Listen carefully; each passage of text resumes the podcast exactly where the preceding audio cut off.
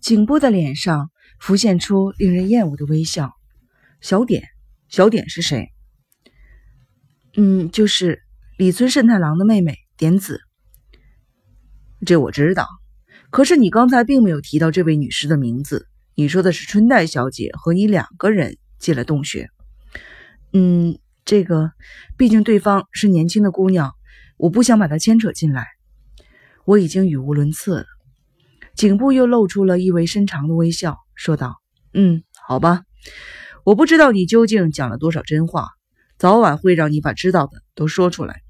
总之，有了这样一条密道，也就意味着你随时都能出去。”那么，迄今为止的这些案子，尤其是浓茶尼姑妙莲被杀一案中，你的不在场证明就有必要重新的调查一番了。这件事情先放一放，当务之急是去搜寻小梅夫人的下落。警部做了必要的部署，并命令部下拘留英泉，随后便从派出所出发，去往东屋的别院。金田一耕助自然也一起前往，梅野子也去了。一路上，梅野子握着我的手说：“陈咪娟，什么都不要担心，不管别人说什么，我都相信你。警察和村里人说的话，你千万不要在意啊。”好，谢谢，我也是这么想的。这就对了，一定要放宽心嘛。不过听说春代又病倒了。是的，昨天晚上的事对他打击太大了。要是警部对他进行严厉的审讯。真不知他会变成什么样，我很担心。我明白了，我去和警部先生说，让他尽量的把审讯往后拖一拖。春代小姐也真是可怜，本来心脏就不好。有了梅耶子的支持，我的内心不知坚强了多少。我唯一的依靠春代姐姐病成了那个样子，非但不能给我任何的建议，反倒需要人去照顾。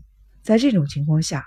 有梅耶子这样干脆利落、才智出众的人在我的身边，我的心中实在是万分的感激。那就拜托你了。不久，我们一行人便抵达了东屋的田之健家。仆人们似乎已经隐约的觉察出小梅夫人失踪了，三三两两聚在一起，正在不安的商量着什么。见一群人突然的闯入，大家都瞪大了眼睛，面面相觑。幸好。颈部延迟了对姐姐的审讯，提出要立刻进入洞穴。于是，我把剩下的事情全都拜托给了梅耶子，带领颈部、金田一耕助和两名刑警走进了别院的后面。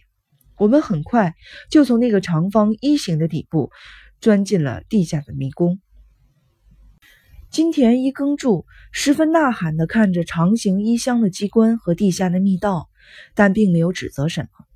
我拿着从颈部那里借来的手电筒，走在最前面，四个人默默地跟在我的身后。我们很快地穿过了岩石拱门，来到了第一个岔路口。我原本打算默不作声地走向圆之凳的方向，可是击穿颈部却叫住了我，问道：“这条路是要往哪个方向走？”这个问题真是戳穿到了我的痛处。可事已至此，我不能再隐瞒下去了。沿着这条路。会通往浓茶？什么浓茶？颈部瞪大了眼睛。你走过吗？是的，走过一次。什么时候？妙莲师傅被杀的那晚。陈迷俊，颈部的声音很是愤怒，似乎想要说些什么。算了算了，颈部先生，这事等到以后再问吧。现在最要紧的是尽快去洞里去探查。于是我们又开始默默地向洞穴深处进发。没过多久，我们来到了圆之洞。我拿手电筒照了照那具尸蜡，简单说明了个中的原委。四人似乎对于这尊尸蜡和我讲述的诡异的故事很感兴趣。金田一耕助又一次建议，所有的事情等到以后再细细的调查。我们决定以最快的速度向洞穴深处探索。很快就走到了天狗之鼻。我又把昨天发生的事简要的叙述了一遍，我们便离开了那里。没多久，我们终于踏上了前往回声之石的道路。我到过的最远的地方就是天狗之鼻，再往前走完全是未知的世界。因此，我一边注意脚下，一边小心的一步一步的前行。我很快就意识到，自己恐怕正身处回声之时，因为我们的脚步声、咳嗽声，甚至是轻微的声响，都会伴随着美妙的回声响彻不停。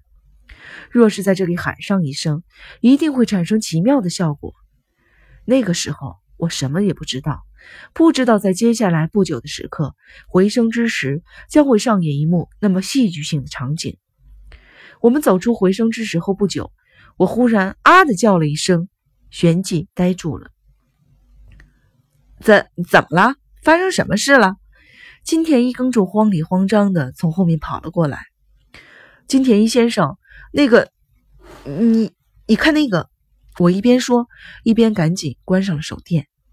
在我们脚下很远的地方，有某种发光的东西正在闪烁。另外四个人也连忙关上了手电。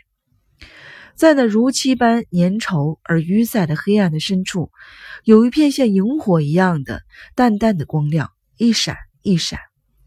那是什么？会是什么？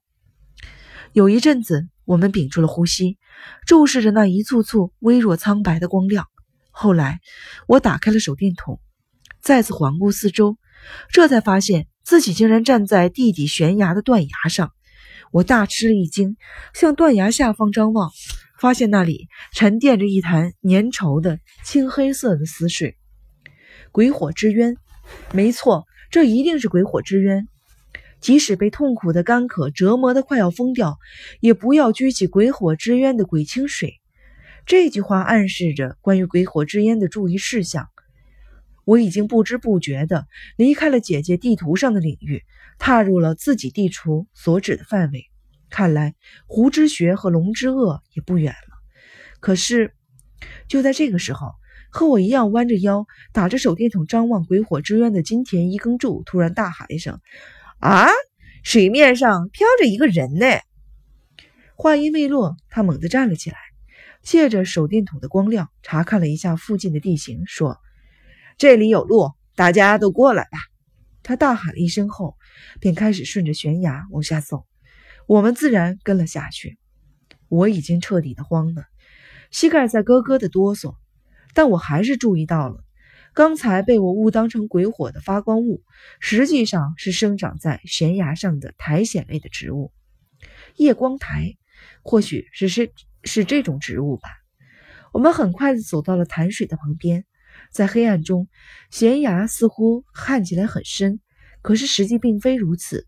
从崖上到水面。恐怕还不到两丈高。第一个冲下来的金田一耕助用手电筒在青黑色的水面上照了一会儿，说道：“在那儿，人在那儿呢。”听着他的喊声，我们将手电筒齐刷刷地照向了那个方向。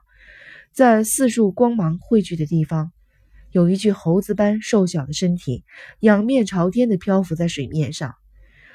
那的确是孪生姐妹之一小梅夫人。